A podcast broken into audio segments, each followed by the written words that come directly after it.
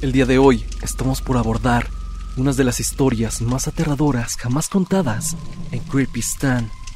Son cuatro las historias que escucharán y que estoy seguro los pondrán en alerta cuando escuchen un ruido proveniente de la oscuridad dentro de su habitación. Procuren oír estos relatos con la luz apagada. Recuerden que si tienen alguna experiencia paranormal que les gustaría que escuchara, pueden enviármela al correo evidencia.tristan.gmail.com o bien unirse al grupo de Facebook y compartirlo con la comunidad. Ambos links estarán en la descripción. Sin más dilación, pasemos con los relatos del día de hoy. Abraham Santae, mediante el grupo de Facebook, nos cuenta su experiencia paranormal. La historia que les contaré es algo que me ocurrió hace cuatro años. En ese momento prestaba mi servicio dando clases de preescolar a una localidad rural, la cual no estaba tan alejada de la ciudad, pero sí era pequeña. La localidad estaba situada en un pequeño cerro de tierra, el cual se ubica enfrente de una peña muy grande, cubierta por un extenso monte. Al principio, noté que mi salón tenía una vibra muy extraña a pesar de que la región es muy calurosa, el salón se tornaba frío por momentos. Al inicio se me perdían varias cosas o aparecían en otro lado.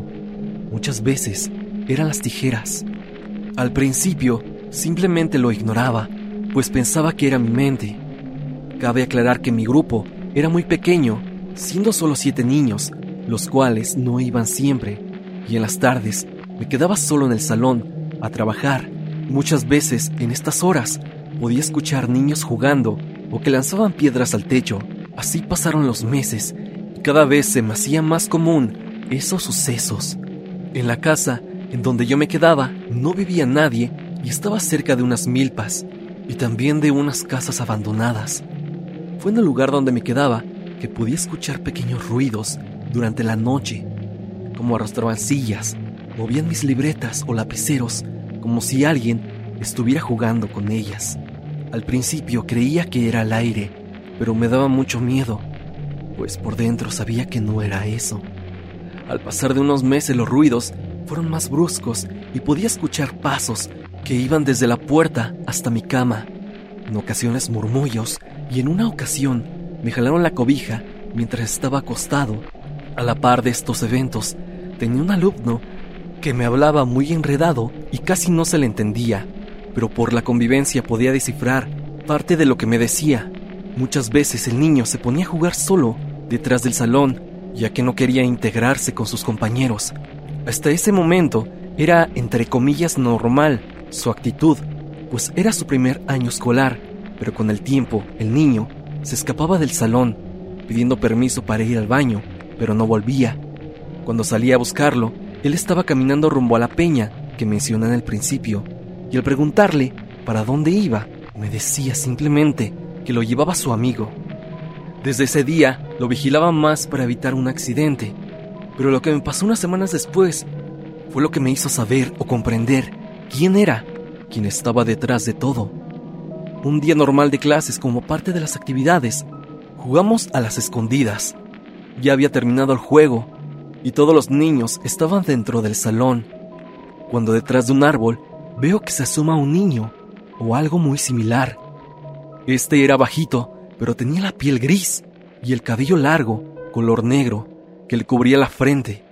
Tan solo fueron unos segundos que lo vi, pero me dio mala espina. Me sentí mal durante todo el día. Unas semanas después, por parte del programa donde estaba, llegaron unos compañeros a realizar actividades con los padres durante la tarde-noche y en una actividad llamada Noche de Cuentacuentos, los padres comenzaron a contar leyendas de la zona. Lo que me llamó la atención fue que los duendes eran más que recurrentes, pero ellos, los padres, no lo contaban como leyendas, sino como experiencias propias, pues ellos hablaban con naturalidad como si de un animal real se tratara. Fue en ese momento que les conté lo que yo vi y los padres solo me dijeron que era un duende, que tuviera cuidado con los niños, pues no sería los primeros que se llevaría, ya que ellos dicen que el último niño que se llevaron apareció en un techo, sano y salvo, pero tenía como siete años de que sucedió. Todo lo que me decían no solamente indicaba de que eso que jugaba con el niño era algo de verdad malo, sino también que me visitaba porque, repito, yo siempre escuchaba ruidos cuando estaba en mi casa. Yo sentía miedo que llegara la noche. Dormía con las luces prendidas y no podía evitar esos ruidos extraños, aunque platicando con una señora de la localidad, me recomendó poner dulces como ofrenda para que se fueran. Dicho y hecho lo hice. Además, que cuando algo se me perdiera, gritara y dijera groserías. No sé qué pasó, pero cuando hacía esto, las cosas aparecían justo donde las había dejado. Lamentablemente ya no regresé a la localidad por la pandemia, pero los últimos días que estuve fueron muy tranquilos y tengo que aceptar que es un recuerdo lindo de vivir con ellos. Además de que el lugar tenía cierto encanto y también un aura de misterio, pues según había cuevas donde había oro y habitaban estos seres.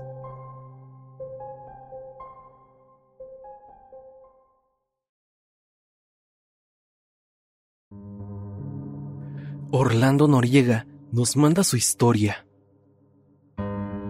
¿Qué tal están? La siguiente historia es muy corta y le ocurrió a mi hermano Miguel Noriega. Él se dedica al transporte de carga pesado, trailero. Sabemos que hoy en día ser trailero es un oficio poco querido por la sociedad debido a la mala fama que los acompaña.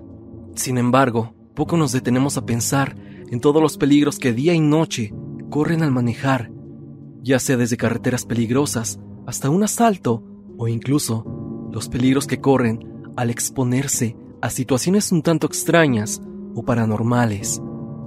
Dos sucesos son los que experimentó mi hermano en la carretera y que hasta la fecha lo sigue recordando con temor de volver a vivirlo.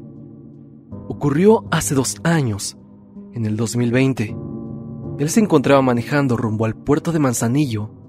Ya era tarde por la madrugada por lo regular, los traileros hacen pocas paradas durante un viaje, debido a que constantemente son monitoreados por las cámaras que se encuentran dentro de la cabina o con los GPS con los que detectan la ruta en tiempo real, por lo que procuran hacerse de los suficientes víveres en una sola parada, razón por la cual Miguel decidió hacer una parada en un oxo que se encuentra a la orilla de la carretera en medio de la nada.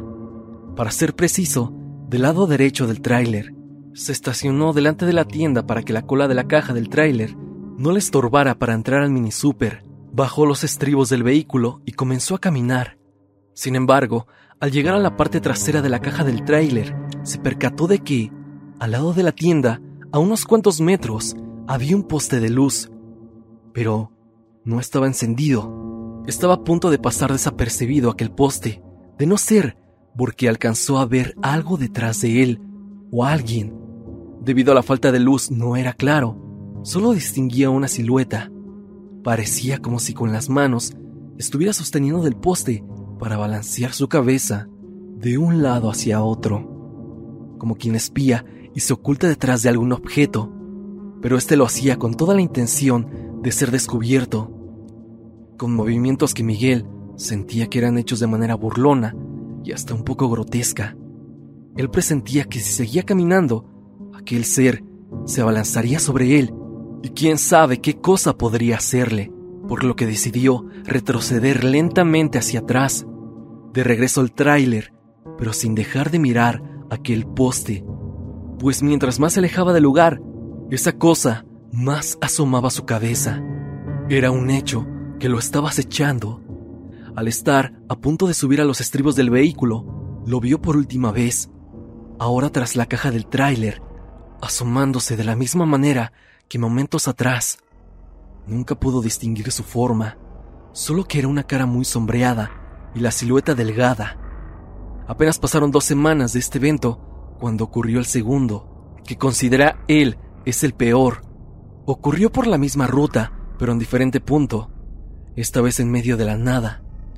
Iba manejando aproximadamente las 2 de la madrugada por una recta como les llaman ellos a los tramos sin curvas. La carretera estaba demasiado sola, pasaban 20 minutos entre cada carro que se encontraba por el camino. Él concentrado en su trabajo, con el volumen bajo de su estéreo, para mantenerlo sin sueño y a la vez para estar atento a cualquier ruido indicador de alguna falla mecánica. Sin embargo, lo que lo hizo detener el tráiler a la orilla de la desolada carretera no fue ninguna falla mecánica, solo tenía ganas de orinar. Bajó del vehículo y se dirigió a la parte delantera, dando la espalda al tráiler y comenzó a hacer sus necesidades. Tan solo unos segundos después comenzó a sentir algo extraño, algo demasiado similar a lo que le ocurrió afuera de aquel oxo. Se sintió observado, pero esta vez lo sintió desde dentro de la cabina del tráiler. El miedo y la curiosidad lo obligaron a voltear desde donde se encontraba y al tiempo sintió que la sangre le bajó hasta los pies cuando vio que dentro del tráiler lo estaba observando lo que parecía un perro, sentado en el asiento del piloto, el mismo asiento donde minutos atrás él lo estaba ocupando para conducir. Lo veía a través del parabrisas. Miguel quedó congelado, inmóvil. Por su mente cruzó la vaga idea de que, ahí, en medio de la nada, había un perro callejero que se las arregló de alguna forma para subir los estribos hasta lograr entrar al camión. Pero sabía que eso era imposible. Estaba en medio de la nada y no había manera de que haya podido subir un perro al tráiler. Eso de ahí era otra cosa, algo que lo acechaba ahora desde su propio asiento. Miguel por fin se armó de valor y decidió tomarle una foto a lo que sea que fuera esa cosa. Sacó su celular del bolsillo de su pantalón, abrió la cámara, apuntó hacia el parabrisas y tomó la foto. Ni siquiera se aseguró de que la haya tomado bien. La adrenalina y la incertidumbre lo dominaron. Sin pensarlo, caminó directo hacia la puerta del piloto para abrirla y enfrentar a lo que aparentemente desde hace dos semanas lo venía atormentando. Pero al hacerlo, no vio absolutamente nada. Ningún perro saltó desde dentro, ni se escondió. Ahí no había nada. Dudó unos segundos, pero por fin decidió entrar a su vehículo, encender su motor y manejar hacia su destino. Sentado en el mismo lugar donde hace unos segundos algo extraño lo observaba. Afortunadamente la foto fue tomada y deja entrever la cosa que observaba mi hermano aquella noche desde su asiento del tráiler, en medio de aquella carretera casi olvidada a mitad de la noche. Stan, te dejo la fotografía tomada por mi hermano como evidencia de lo sucedido aquella noche.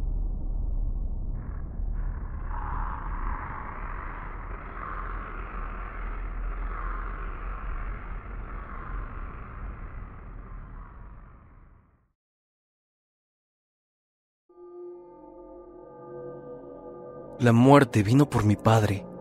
Jacqueline Mont, mediante el grupo de Facebook, nos escribe su historia.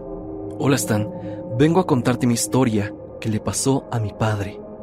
Nosotros vivíamos en Ecatepec, en Ciudad Cuauhtémoc, cerca del reclusorio. En esa zona hay un mercado y allí trabaja mi papá en una carnicería. Cerca de ahí vivía una hermana de él y a veces se quedaba con ella ya que aún no se casaba con mi mamá, solamente eran novios. Entonces, cierto día, mi tía le dice que no se le ocurriera llegar tarde, ya que se levantaría temprano y no le iba a abrir la puerta. Mi papá le responde que no se preocupe, que solo iba a ir a trabajar.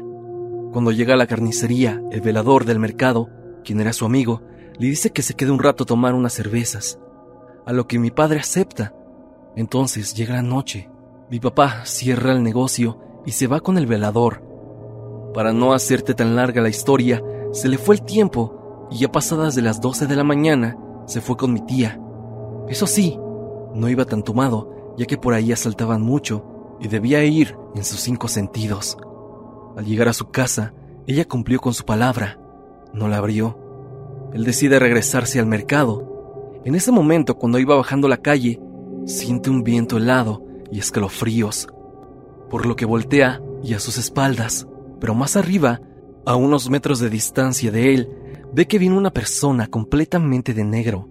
Le dio mucho miedo y desconfianza, por lo que comienza a caminar más rápido y volteando hacia atrás constantemente. Pero sigue viendo que esa persona venía tras de él, casi al final de la calle, de la cual te adjunto foto. Voltea y ve que la persona está más cerca de él. Trata de correr, pero sus piernas no responden. Cuando eso se acercó, vio que tenía un sombrero y un velo que cubría su rostro, pero sus ojos eran unas cuencas vacías con dos puntos rojos. En eso, la cosa o el ser extiende su brazo para tocar a mi papá, y él logra esquivarlo haciéndose para atrás. Este espectro no se regresó por él, se siguió y desapareció. Mi padre asegura que caminó un poco más y aquella cosa se esfumó. Mi padre se fue corriendo con su amigo el velador, le contó lo que le pasó y el velador le mencionó. Ay hombre, de lo que te libraste. Eso que viste era la muerte. Y si te hubiera tocado, ahí te quedabas.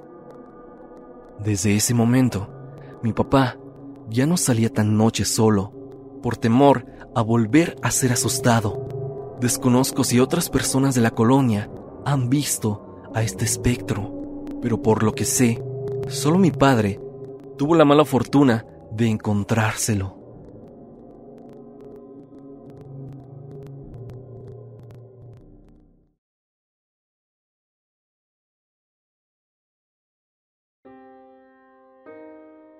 Mi tía hizo un pacto con el diablo. ¿Qué tal están? Buenas noches. Hoy te quiero contar una experiencia realmente rara y perturbadora. Ese día que nos contaron la historia, yo me fui a trabajar, como todos los días. Al regresar a mi casa, mi mamá estaba platicando con mi tía. Después llegó la ex esposa de un tío. Vino de visita y platicó una experiencia en particular que le sucedió a ella. A causa de que a esa tía, el hermano de mi abuelo, la abandonó con varios hijos. Ella quedó muy triste y decepcionada que le hiciera eso el papá de sus hijos. Por eso, ella recurrió a la magia negra y rituales para hacer que regresara. Nos cuenta que fue con una bruja y le dio unas instrucciones para hacer que mi tío regresara con ella y sus hijos. Ella no sabía leer porque careció de estudios por su estado económico de cuando era muy chica. No explico muy bien eso, pero yo supongo que alguien le ayudó a leer los pasos para el ritual, esto para que mi tío volviera con ella.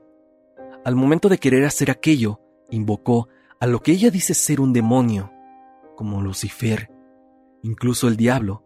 Ella claramente no pensó que iba a suceder, ya que estaba cegada por el enojo.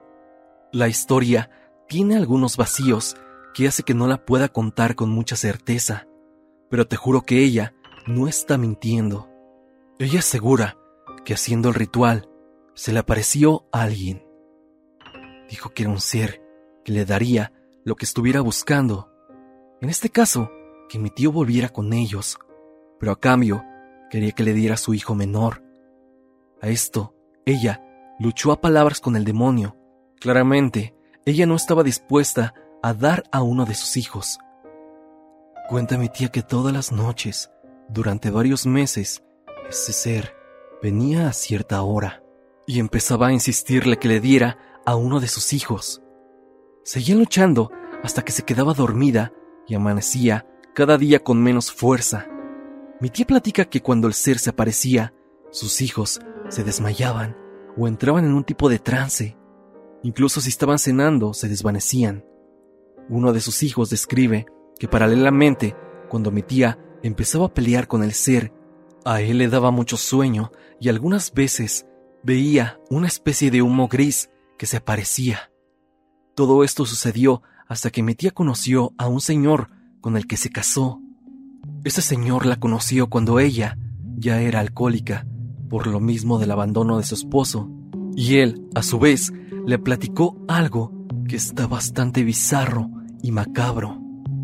Asegura que una vez ella se puso a beber como de costumbre y le platicó que la vio ebria, corriendo en reversa y con la cabeza hacia atrás. A lo que ella respondió que ella no podía hacer eso y no lo hacía, pero él asegura que la vio de esta manera. Este señor, que ya era esposo de mi tía, la llevó a una iglesia espiritista para que la desalojaran y limpiaran. Pero al principio no la querían aceptar. Durante mucho tiempo fue así.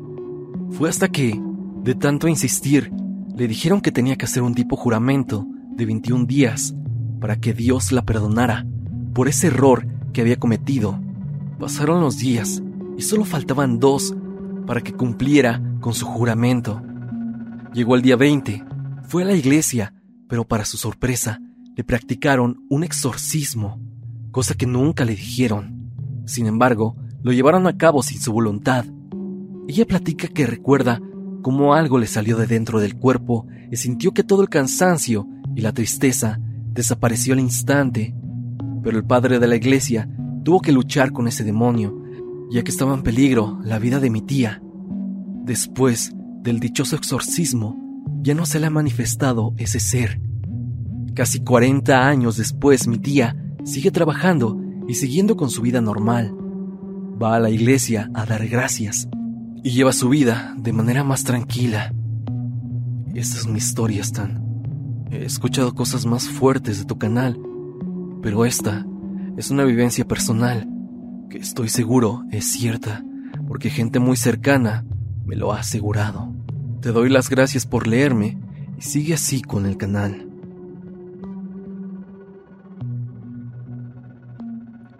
Hasta aquí el video del día de hoy. Espero que te haya gustado. Ya has escuchado cuatro historias paranormales de la audiencia. Historias que le pasaron a personas comunes como tú y yo. Así que no descartes que próximamente puedas ser el protagonista de una historia de Creepy Stan. No olvides unirte al grupo de Facebook y seguirme en Spotify para que me escuches mientras haces tus labores diarias. Sin más que decir, no te olvides de que yo soy Stan y te deseo dulces pesadillas.